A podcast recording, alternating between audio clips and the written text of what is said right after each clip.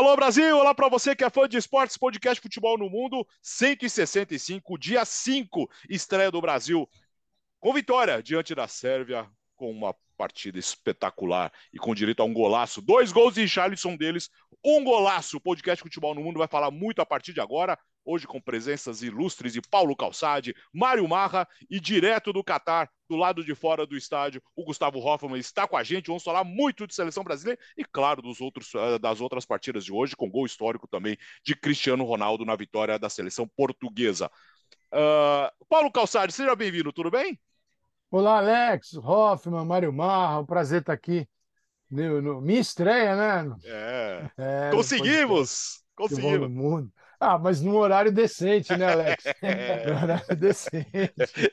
o dia está é. começando, né? Esse final do dia. Ah, o dia maravilhoso. Vou até abrir uma cerveja de Mário Marra aqui para comemorar. Viu? É bom, gostamos. É, gostamos. Ah, não podemos falar isso para o Hoffman, coitado. e aí, Mário Marra? Fala de sangue, grande calçado, Gustavo Hoffman, uau, né? Todo mundo já jogou na primeira rodada e acho que dá para a gente falar no Brasil muito, muito. Não sei se eu deixei claro, Alex, hum. muito impactante a estreia da seleção brasileira. Que segundo tempo foi esse? Gustavo Hoffman. E aí, Gustavo?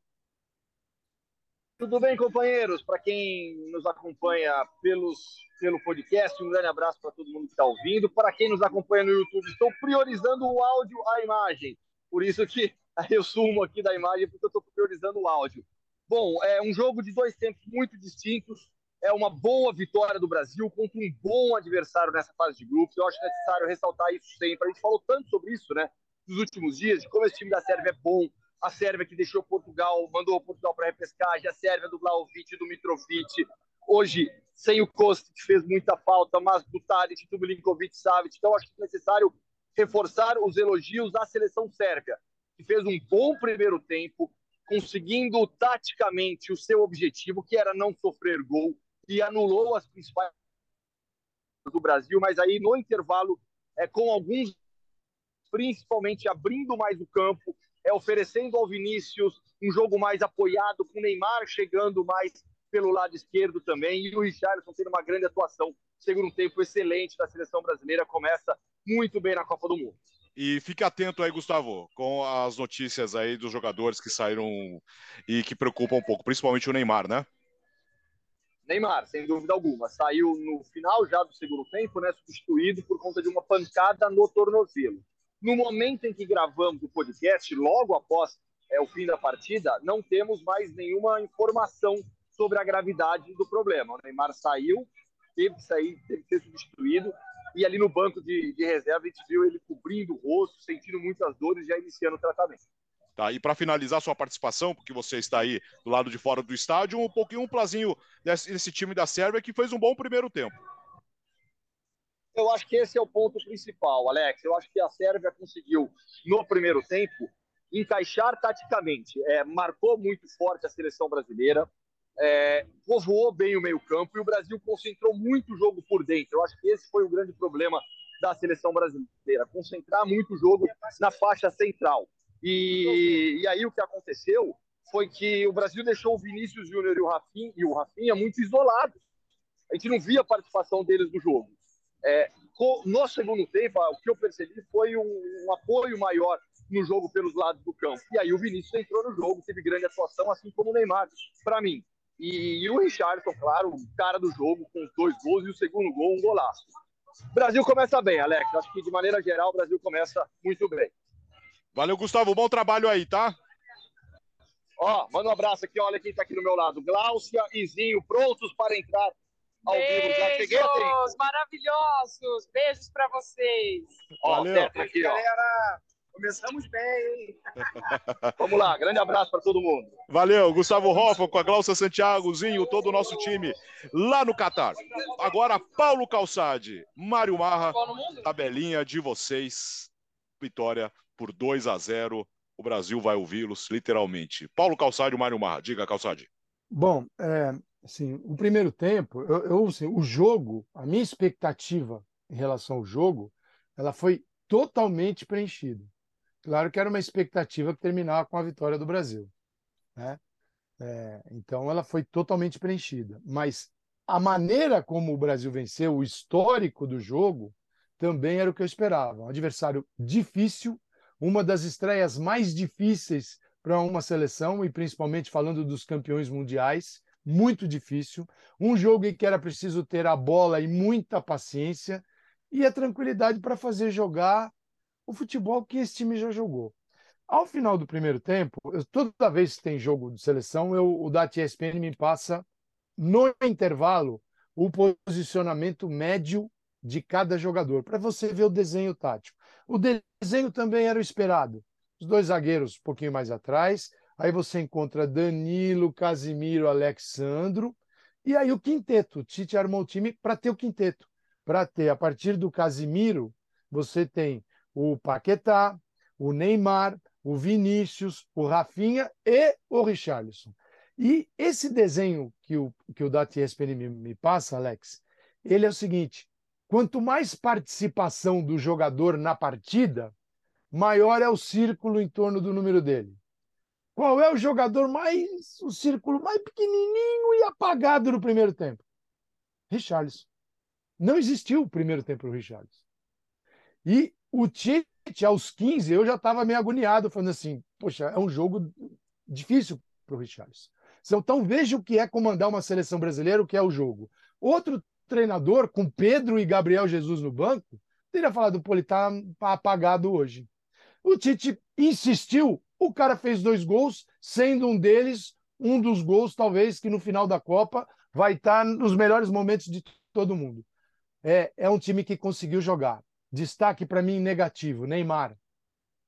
Que o Neymar sofreu nove das doze faltas, mas não deu ritmo, não deu Sim. o fluxo para o jogo. Se não é o Vinícius Júnior tomar a bola dele e finalizar no gol, né, não teria ali o rebote para o Richarlison. Então o Neymar é um problema.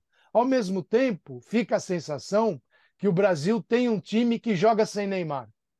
E esse, para mim, é o ponto positivo, porque a gente não vai viver é, essa dependência. É melhor ter no time, mas nós não vamos morrer se ele não tiver. Então, assim, a estreia mostrou uma série de coisas para a gente, Alex. Diga, Marra, esse assunto nós falamos um pouco antes de gravar, né, Marra? É, é e vamos falar mais daqui a pouco. É, eu imagino, Calçade, como deve ter sido o círculo em volta do Casimiro no primeiro tempo, né?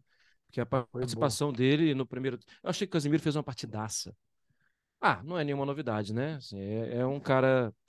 Eu acho, Alex, que tem uma situação antes até de ir para o jogo que, que não dá para a gente desprezar. É a, é a rodada de abertura da Copa. E para piorar ainda para a seleção brasileira, é a seleção brasileira foi a última a estrear contra o adversário mais difícil de todos. É, ainda não teve Alemanha e Espanha. Alemanha e Espanha vai ser um jogaço espetacular, tudo. Agora, tirando isso, qual foi o outro jogaço espetacular? Talvez no mesmo nível, Estados Unidos e Gales. Mas é, Brasil e Sérvia, né? Sim. Foi um pelo jogo... tamanho, é. pelo tamanho. Sim. Então, além de toda a ansiedade, além de uau, todo mundo já estreou, cadê a gente? Não vai para o campo, aquela coisa, tal. O Lineker falou sobre isso, né? Eu vi que ele que ele até retuitou uma entrevista que ele concedeu ao nosso companheiro Serginho Uti, lá do, do, do SBT, é, e ele fala sobre isso, Alex. Parece que a Copa não começou ainda, porque o Brasil não entrou em campo. É, e é, né? Assim, tem essa coisa do Brasil, né? Copa do Mundo e Brasil. E você já imaginou se tem isso pra gente, para um goleador de Copa do Mundo inglês? Se tem isso para a imprensa, já imaginou para os jogadores que estão lá e um, uma seleção que tem uma idade média muito baixa, né? Muitos jogadores estreando em Copa do Mundo. Então eu acho que tinha sim um, um sabe, aquele frio na barriga, aquela coisa. E eu, eu por isso deixa passar o primeiro tempo.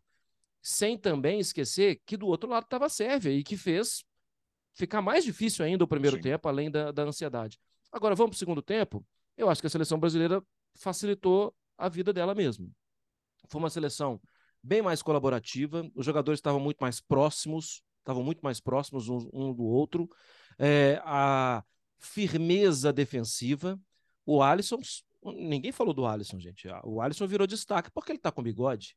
Ninguém tá falando que o Alisson é isso e aquilo. O Alisson não precisou tocar na bola. Sim. E isso contra uma seleção do Mitrovic, uma seleção no segundo tempo do Vlaovic, uma seleção do Milinkovic Savic. Gente, isso é um mérito muito grande. É, acho que que passou a ansiedade. Acho que o segundo tempo foi bastante esclarecedor. Gostei de todas, todos que entraram. Vi até em rede social muita gente criticando: ah, mas não vai colocar o Pedro nunca. Gente, naquele momento, não era, era um momento em que a Sérvia estava saindo um pouco mais. Você tem que explorar a velocidade para matar. E explorando a velocidade para matar, a seleção brasileira criou algumas oportunidades e poderia ter matado. Então eu, eu acho que não teve erro. E, e, acho que passou com louvor. E o Mário, é, outro cara que a gente sempre ouve no futebol, fulano jogou de terno, gravata, de uhum. smoking. Esse jogou de terno, gravata, smoking, sapato de sei lá que sapato, um sapato daqueles do Alex Tseng, né? Uhum. Bem chiques. É, Mas aquilo Thiago, machuca o pé. Thiago, Silva, é, Thiago Silva foi um negócio absurdo, assim, absurdo de, de dominar a bola, de sair, de tocar do lado, de se antecipar. De firmeza, de liderança, 30, né? 38 anos é. de idade, né? É, é difícil, hein? É difícil, porque tem jogador que aos 34 não aguenta mais. É, uhum. Ele, é um, ele é um fenômeno com essa idade, o que jogou. Porque ele não lugar... joga por favor, ele não está fazendo um, o Tite não faz nenhum favor. Ele, o Tite, sim, percebe que ali tem um zagueiro que no momento não existe outro igual. Então, defensivamente, acho que aí você falou do Casimiro, eu falo do Thiago, teve o Danilo muito bem. O que acontece? É um Brasil, o, esforço do Paquetá para ser um segundo volante, ficar bem centralizado ao lado do Casimiro. O Rafinha voltando, em alguns momentos você olhava, o Rafinha era o quinto jogador da linha, porque a, a Sérvia ela, ela, ela alarga muito o campo, então uhum. precisa uhum. do Rafinha. Então, assim, é, a gente tem uma seleção de jogadores com fome, todo mundo está tá com fome de ganhar, todo mundo está afim de jogar e de entrar. Pode até parecer uma bobagem falar isso. Poxa, seleção brasileira não está afim. É que eu ainda sou um cara traumatizado por 2006. É, o que eu vi em 2006 Sim. foi falta foi disso, um, né? Foi um negócio assustador, assustador. 2006, é, os, os maiores nomes, eles podem ficar bravos com isso, mas eles estavam lá e poucos fizeram algo para mudar aquele cenário de tô nem aí, tô de férias, pô, tem que jogar bola, essa Copa do Mundo, enche o saco tal. Isso era 2006. Hoje, todo mundo tá afim, e se alguém não tiver legal, tem um talvez melhor no banco. Então, isso deu gosto de ver.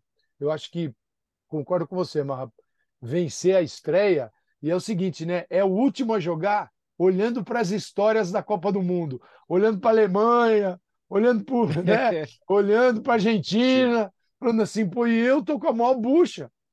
Pô, porque imagina a Argentina com a Sérvia, então, né? Não sei, é, imaginar que ia ser mais difícil. E um time que é fisicamente muito forte, um uhum. time que é muito mais alto, um time que aproveita os cruzamentos, um time que não perde cabeceios no interior da área e um time que não conseguiu acertar o goleiro do Brasil uma vez. Então tem muito mérito. A gente precisa. Sim, quem não está acostumado com o futebol do dia a dia, não sabe quem é a Sérvia, tá bom. Mas para quem está vendo todo dia, é, uhum. tem que valorizar o que foi feito hoje. Só me preocupa o Danilo e o Neymar. O Neymar, a imagem da TV Globo mostrou a saída dele no túnel, estava uhum. descalço no pé direito e uma batatinha aqui no tornozelo. Então, Sim. vamos ver como é que vai ser isso. Por isso que a vitória ainda é mais importante, porque você pode se dar ao luxo de falar, Neymar, vamos te cuidar para você estar tá bem lá no último jogo, é, na próxima fase, porque dá para jogar sem. Se ele tiver condições, ele vai para o campo. Ô Alex, só para fazer hum. mais um elogio ao Thiago Silva, o que o Calçado já fez, além de, da idade e tudo, ele joga no setor do físico é que a exigência física é pesadíssima. É trombada na área, é, é Mitrovic tentando virar para cima de você, e ele é, é, muito alto e muito forte, parece até gordo em alguns momentos, né? E eu acho que ele está acima do peso, mas isso só, isso só complica para o Thiago, porque ele tenta virar mais pesado ainda para cima do Thiago, não conseguiu, nenhuma vez. O Thiago foi exuberante mesmo. E o Vinícius Júnior, é, ele joga com uma facilidade, não sentiu a pressão, é, ele pega a bola e parte para cima, que é impressionante. Não, não dá para discutir ele como é, é, não sendo titular, né, Calçade? Ah, sim, o Tite o Tite dava a entender, aí você.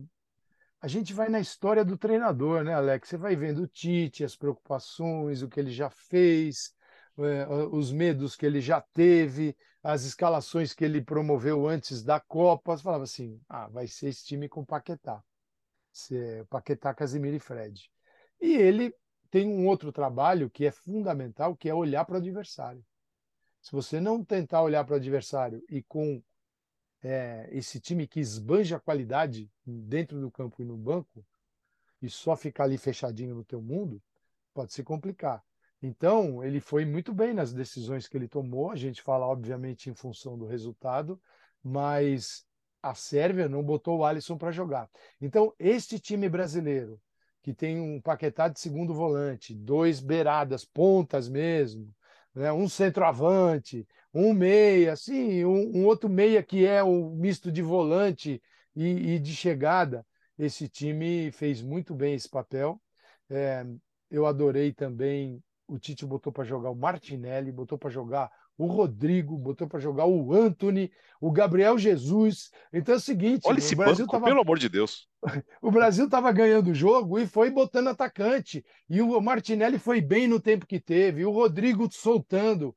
A gente vai precisar muito. A Copa do Mundo vai ser vencida pelo banco, por quem tiver banco, quem não tiver medo de usar. É, porque é o seguinte, o segundo jogo do Brasil pode ser que o banco já entre aí na escalação Sim. principal. Tem dois baleados. E agora só espero que não seja o Daniel Alves, né? Eu, eu, tenho, eu acho o Daniel um cara para o grupo, ele faz um bem terrível, mas eu não vejo o Daniel além de uma circunstância que, que é a seguinte: o Brasil está perdendo o jogo, falta 30 minutos. Você melhora a articulação no centro do campo, do lateral que vem e joga por dentro, como faz o Danilo. Fora isso, eu tenho minhas preocupações. E aí é melhor ter um militão por ali e soltar a molecada para jogar, entendeu? Diga, Marra. É, é, também temo essa situação do Danilo e acho que são jogos. O Calçado falou uma coisa que a gente não pode deixar passar batido. É, cada jogo é um jogo. E eu vejo o Tite bem mais maduro para pensar escalações pensando no adversário, pensando qual é o desafio do dia. Por quê, Alex? Porque a base já está feita. São seis anos de trabalho, quatro anos de uma Copa para outra, e dois anos de uma mudança mais brava, mais radical. Mais dois anos de uma mudança brava, mais radical, para um técnico mais maduro. Então ele bate no peito e fala: vamos bancar, vamos fazer, vamos colocar Rafinha para jogar, vamos chamar esse Martinelli que está jogando mesmo, vamos colocar o Vinícius para jogar. Por quê? Porque ele também amadureceu. Se a gente, de novo, né, volta na história do Tite, dificilmente você vai achar uma formação assim. Mas ele não fez loucura. O, o, o Vinícius joga assim no Real. O Vinícius acompanha o lateral adversário o tempo inteiro. Ele baixa, baixa, baixa, baixa. Na Liga dos Campeões a gente viu isso. A gente viu até o Fernandinho dando uma caneta no Vinícius, o Vinícius marcando o Fernandinho de lateral. Ele faz isso, ele vai bem nisso. Logo depois ele foi lá e retribuiu e, e o Real fez gol também. É, e do outro lado, mesma coisa com o Rafinha. Não era uma loucura, era algo que, assim, não, eu sei que esses caras podem fazer isso. Agora, para o segundo jogo, claro que o departamento médico vai, vai ser notícia né, nos próximos dias, é um adversário diferente. É um adversário que fortalece muito mais meio campo. Talvez não seja tão interessante. O time joga com Freuler, com o Chaka mais adiantado e com só jogador do, do, do, do Frankfurt, a de Frankfurt. Esse meio campo é mais e não pode o Shaqiri ter espaço. O Shaqiri já é mais pesado, já é mais lento. Bom, a gente já está falando de Suíça. Vamos voltar para o jogo de hoje, para a primeira rodada. Vai. É, só para fechar, Calçade, é, ele merece muito, o Richarlison. Como ele merece, né? O primeiro que era um cara que veio a Copa ficar longe, né? Quando ele sai, ele sai do jogo na Inglaterra e diz. O cara achou que estava fora. Aí é aquela coisa, faz fisioterapia o dia inteiro, batalha, ele é um garoto, é um menino, ele é um cara simples, simples, né? E batalhador. E ele é um bom jogador. Ele não é o craque, o craque não é o craque, mas ele deixa tudo dentro de campo. O primeiro tempo certamente o incomodou demais, porque a bola não, é, ele não participou. A bola chegou o tempo todo no Neymar, A bola chegou no Rafinha, a bola chegou no Vinícius, mas para ele, o time não produzia nada. Então a tendência é se olhar para o cara e falar assim: tira ele. Né? Mas e o entorno dele? Aí é o trabalho do treinador. O treinador tem que olhar para tudo. O segundo tempo foi uma avalanche, né? Estava olhando aqui, deixa eu pegar os números só do segundo tempo. Segundo tempo, o Brasil teve 18 finalizações, 6 no gol. 18 no segundo tempo, 4 no primeiro tempo, 2 no gol. Então, o Brasil, na segunda etapa, realmente mudou, trouxe o Richarlison para o jogo e ele marcou um gol de centroavante mesmo, centroavante, que está ali para enfiar a perna na bola, e um gol de Bebeto assinaria, Zico assinaria, Omar assinaria para ser um gol de uma beleza que os grandes do futebol brasileiro, Ronaldo, todos eles assinariam. Mas foi o Pombo que fez um golaço e o mundo já está repercutindo aqui. É uma estreia, Alex, que sim, deixa a gente empolgado. Foi só um jogo. Para ganhar a Copa tem mais seis. Então, muita calma. Mas é o seguinte: é melhor estrear assim do que estrear perdendo para a Arábia Saudita. É, pois é. E tomar a virada naquelas. Fala, Marco, para fechar, o caso Richarlison. Não, eu tô até com a camisa do Tottenham aqui em homenagem ao Pombo, né? Porque, sincer, sinceramente, espetacular, né? Espetacular. E ele, eu acho que retrata muito do, do nosso país, né, Alex? É, uhum. É, ele, ah, muitas vezes, ele não é. Ele, ele, muitas vezes, não. Ele raramente é rebuscado, ele nunca é rebuscado no que ele fala, mas ele entrega tudo que ele pode. Você tem, você tem alguma dificuldade para entender o que ele está dizendo? Não. Não. Você sabe o que ele está dizendo, mas ele nunca coloca uma palavra mais bonitinha, porque ele tem dificuldade nisso. Mas ele sabe se expressar. E em campo é a mesma coisa. Em algum momento, ele você pensa assim, não, ele não vai fazer aquilo. E ele vai lá e faz. Ele entrega, entrega perfeitamente. E estava louco para jogar, sofreu muito, né? Eu vi aquela entrevista do Harry Kane falando, né? Não, ele vai melhorar, ele vai dar tudo certo, ele vai conseguir jogar. O Conte, técnico dele, preocupado com ele. É, o Tottenham publicou, né? O Tottenham tweetou, né? Que golaço do Richardson. Isso é muito uhum. legal, porque ele é um cara muito querido por todo mundo, né? O Brasil pega a Suíça. Segunda-feira, uma da tarde, a Suíça que hoje venceu o Camarões por 1 a 0 é, será um jogo completamente diferente, né, Marra?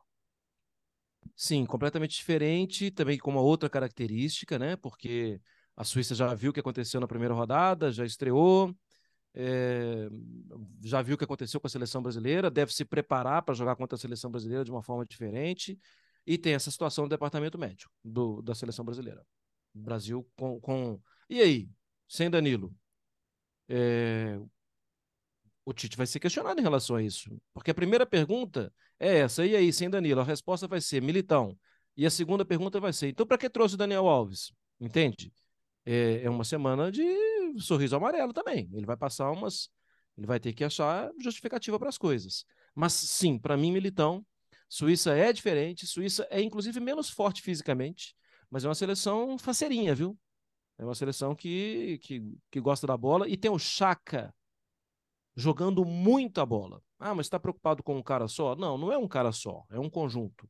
Acho a Sérvia mais forte que a Suíça, mas todo cuidado possível com o Chaka e com os companheiros dele. Mas não tem um Chaka que distribui tudo o tempo todo como fez hoje. O tempo todo distribuindo e o Shaqiri, que parece uma dupla sertaneja da Suíça, mas o, o Shaqiri se beneficia muito dessas infiltrações e da bola do Chaka. Então assim, se o jogo do Chaka for é, absorvido pelo Casimiro, aí a Suíça dá aquela amarrada no centro. Isso não aconteceu hoje. Mas ele fez, ele é um cara que faz a diferença. E a Sérvia não tinha. A Sérvia pôs três, três zagueiros aqui, três jogadores no centro do campo, tentou barrar o Brasil, né, espremer o Brasil no centro. E mas o que que ela, a Sérvia produzia? Não produzia muita coisa. Tem que levantar a bola para os gigantes e aí foi dominada pelo Brasil uma grande estreia, viu, Alex? Grande estreia. A gente, a gente fica contente de ver. E no primeiro jogo, o primeiro jogo mostra que o trabalho foi bem feito. Tomara que a gente tenha mais seis partidas para dizer isso. Por enquanto, foi assim. É, numa Copa que tem algumas surpresas, resultados difíceis, e o Brasil não tomou gol e fez dois, um deles espetacular no time da Sérvia. Eu acredito que é, o mundo do futebol presente no Catar passa a respeitar um pouquinho mais a seleção brasileira. Vamos ver. Oh, mas, rapidinho, Suíça 1, Camarões 0. Então, achei a partida. A, a Suíça melhor, mas eu achei que Camarões criou. Até me surpreendeu. Choupo-Moting bem, né? Criando situações de jogo. A Suíça marcando com a linha mais alta, hein? É, com a Canje mais adiantado. E até nessa situação, o Camarões, quando recuperava a bola e tem jogadores de velocidade, levou perigo, é, criou algumas situações complicadas para a seleção da Suíça, é porque muitas vezes, né, Alex, tem aquela imagem: Suíça é ferrolho.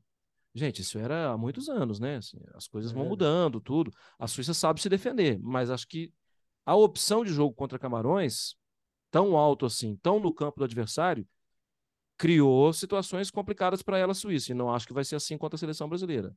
Um jogo bem diferente. A gente já falou aqui do Chaka, o Sol é um.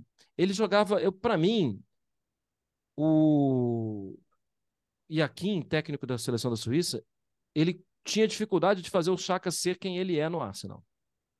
Porque ele recuava demais o Chaka. Quando ele, e hoje foi um dia que ele fez isso, ele centralizou muito o Freuler e deu espaço para o só subir e para o Chaka subir, os, esses dois ajudam muito, fazem muito o jogo fluir. E em vários momentos só recuou também, ficaram dois volantes mais marcando e o Chaka com mais liberdade. Alex, vai dar um vai dar um, uma dorzinha de cabeça, porque ele é um belo jogador e tem laterais que são bons. É uma seleção interessante também. E mas fez um jogo para mim abaixo, mas eu de novo, assim, eu entendo também que tinha ansiedade da estreia. Segunda-feira, Brasil e Suíça. Agora, no outro grupo, no grupo H, nós tivemos Uruguai 0, Coreia 0, Portugal 3, Gana 2. Calçade, é, a seleção portuguesa tem um, um dos melhores elencos mas é, eu, sempre tenho a, é, eu sempre tenho a impressão que acho que passou uh, o tempo mas... do Fernando do Fernando Santos, né? É, então, ele é ruim de serviço, Alex. É. Ele é ruim de serviço. Eu, Poucas eu vezes eu vi tanta, é. tanta clareza na resposta. É. Ele é de serviço. Pelo seguinte, como é que você, isso aqui eu falar antes do jogo, com o jogo então, você fica estressado. Como é que o Rafael Leão fica no banco? É, pois é, então. Como é que, entendeu? Um cara desse, que ele tá no, ele está num, ele tem um motor que o motor dele perto hoje do motor do Cristiano Ronaldo é, tem 400 cavalos, do Cristiano tá com 100. Então é o seguinte, não adianta o, o Cristiano estreou na Copa com o nome, não com o futebol. E ele escala mal o time. O time, o time foi escalado. Ele tinha Cristiano, João Félix. Aí você olhava, e as beiradas? Não, é, ele botou um time, parecia que o time ia ficar com a bola o tempo todo, rodando a bola. Só que quando ele vem com um jogador que tem essa. que dá um tapa e vai para o fundo, o Portugal revigorou. Então, ele é péssimo treinador, assim, ele afunda a seleção portuguesa. Portugal tem talento e tem um time que você olha e fala assim: dá para escalar e dá para melhorar. Mas ele não quer. Ele não quer. Até porque hoje mexer em Cristiano é um vespeiro. É um problema. É. Né? é um problema né? um vespeiro, porque tudo onde o Cristiano. Eh, fazer o quê? É, o Cristiano onde ele está, tudo gira em torno dele. É, só que ele já não joga tudo isso. Então me preocupa um pouco. Da mesma forma que o Uruguai, já só para tocar, o Arrascaeta ficar no banco. Ah, legal. Aí você tem, pô, legal, Pelista, jogador na beirada, você tem Darwin Nunes na beirada, e o Luiz Soares. O Luiz Soares também foi só com o nome, mas então, o nome também de, é um dos casos, né? Foi mais um desses de, casos. De três, quatro anos atrás. Aí, eu, aí, seguinte, pega o Valverde, põe o Valverde, como o Valverde joga no Real Madrid, pelo lado direito. Deixa o Betancur e o Vecino no centro. Abre uma vaga. Nessa vaga, você põe o Arrascaeta. O time fica com Valverde, Arrascaeta e Darwin Nunes e o Cavani, né? Não o, é o Luiz Soares. Então é outro ruim de serviço, Alex. Pelo amor de Deus. É, né? é mas é uma. É, no, na seleção uruguaia, essa transição ela, ela não é nem antigo, o antigo Uruguai e nem o novo Uruguai. E fica no meio do caminho ali e não sai do lugar. É um jogo muito ruim, né, Marra? Sim, decepcionante também. É, Davi Nunes luta, luta, luta, mas ele é um jogador que tem lá a sua dificuldade, né? E quando ele contava com o Soares, ele não, o Soares não entregava, ou não conseguia segurar a bola, ou numa arrancada e outra o Soares não conseguia participar. Senti muita falta da Rascaeta também, acho que ele pode ajudar. É, acho que ele tem que jogar né, rápido, mas já perdeu a primeira, perdeu não, né? Já empatou, mas perdeu a primeira oportunidade né, no primeiro jogo e não colocou de jeito nenhum, hein? Mudou, mudou, mudou, pensei, agora vai. Não, não, não vai. É incrível. É só entender só... isso também como está a condição física dele, né? Porque na, no finalzinho da temporada do ele, Flamengo já estava difícil para ele, né? Ele deu uma entrevista falando que estava 100%, né? Claro, o jogador não vai falar que está 40, né? É, e que foi opção do, do treinador. Agora, só pra, rapidamente, o seleção portuguesa comemora, mas tem que mandar um abraço lá pro treinador, né? Pro atuado, né? O treinador de Gana. Ele tirou o Kudos do time. O cara tava, de, tava acabando com o jogo. Era, o, era o campeão de desarme jogando como um camisa 10. Tava voltando, criando o lance do gol. Tava jogando demais. E ele tirou o Kudos do time. O time acabou. Só para quem não viu, né? Portugal fez 1 a 0 Logo depois, a seleção de Gana fez 1 a 1 E aí, fez 1 a 1 ele tirou, ele mudou. Falou, não, agora tá bom para mim, vou dar uma segurada. Aí tomou 2 a 1 tomou 3 a 1 esquece. Mas é, tem que mandar um agradecimento ao, ao treinador de Gana também. É, o, o, o, Cavani entrou no segundo tempo, o pouco tempo que ele jogou, já entregou muito mais que o Luiz Soares, né, Calçade? Ah, isso até surpreende, porque o Luiz Soares está jogando no Uruguai e, e não é um, um, fenômeno, e o Cavani ainda está ele tá lá no, no, no Valência. É, e eu, assim, eu olhei, você olha para o jogo, antes da bola, assim, depois que a bola rolou, óbvio, todo mundo vai perceber isso. Mas antes da bola rolar, você sabe que não dá para ter o Luiz, Luiz Soares. É uma convocação até difícil você levar para falar, bom, é porque não tem outro. Então vou levar o Luiz Soares, mas como titular, não dá. Né? O Uruguai vive dessas coisas. O Uruguai ainda está preso em 1950. Tá. O Uruguai só fala disso. Já são 72 anos e o Uruguai está preso a uma, a uma vitória e ganha a Copa em 1930. E é difícil para o Uruguai montar grandes times pelo, pela população do país que é pequena. Mesmo assim, tem belos jogadores. Outro nome que eu não consigo entender, Godin. Godin veio para o Atlético Mineiro, fala, Jesus, que que é isso? Imagina o Uruguai tendo que subir para pressionar muito. O Godin na altura do meio de campo, ele vai precisar chamar um táxi para pegar os atacantes adversários. Então, assim, é Godin, e, e deixar a Rascaeta no banco, que o Rascaeta lá é chamado de brasileiro no Uruguai. Ah, o brasileiro, é o Rascaeta. Quer dizer, é, a cultura uruguaia não consegue entender o Arrascaeta. Mas é o fim da picada, né? É o fim da picada. E o Canobi é, é, é, é tem que se titular nesse time também, né, Mar? É, mas aí a opção pelo lado de campo foi mas, o Pelistri, que, é, assim, que é, é bom jogador, tudo assim, mas eu acho até que tem que mudar. Não sei como o Calçado viu, mas para mim, Davi Nunes muito pela esquerda, Soares tentando ser um 9 e o Perício do outro lado. Eu acho isso. que tem que mudar isso aí. Você tem que dar um espaço para Rascaeta jogar. Você não precisa jogar com três atacantes. Não tem necessidade de jogar com três atacantes. Até porque, nesses três atacantes, é, se você não tem condição mesmo de tirar o Luiz Soares, e eu acho que aí tem uma outra questão também de gestão de vestiário, o técnico chegou tem pouco tempo tal. Se nem o Tabares tirava, gente, é. né? Eu acho que é pedir demais para o Diego Alonso, que acabou de chegar, para fazer essas modificações. É, mas então o perista que saia. Pra... Pensa bem, Darwin Nunes, pode contar com ele. Se é para dividir com um caminhão, ele vai dividir. Ele não Sim. tem problema em, em, relação a isso. Mas a bola tem que chegar para ele, para o Luizito Soares. E como essa bola chega normalmente? Com o Bentancur, que é muito bom, com o Valverde, que é muito, muito bom, e com a Rascaeta. Não adianta ter o outro menino correndo, que é bom também. Mas os três lá da frente vivem um mundo à parte. Na verdade, dois, né?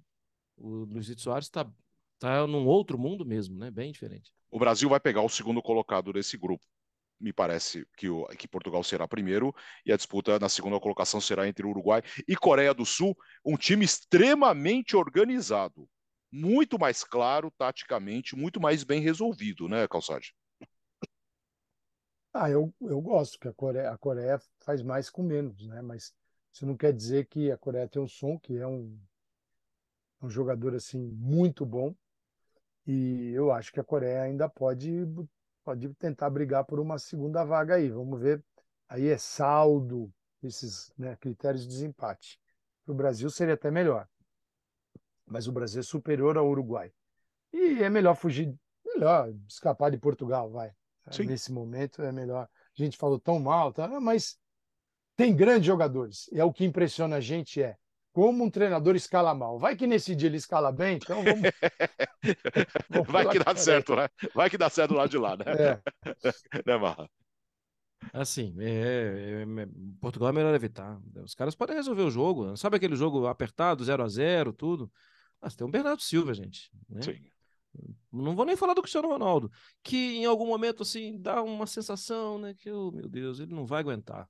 Aquele lance é. do, do gol que ele não fez e que ele partiu é, da linha do meio campo impedido na, na, cara do gol, Alex, ele faz esse gol. Ele, quer dizer, ele fez esse gol várias vezes. Cansou de fazer. É uma pena, né?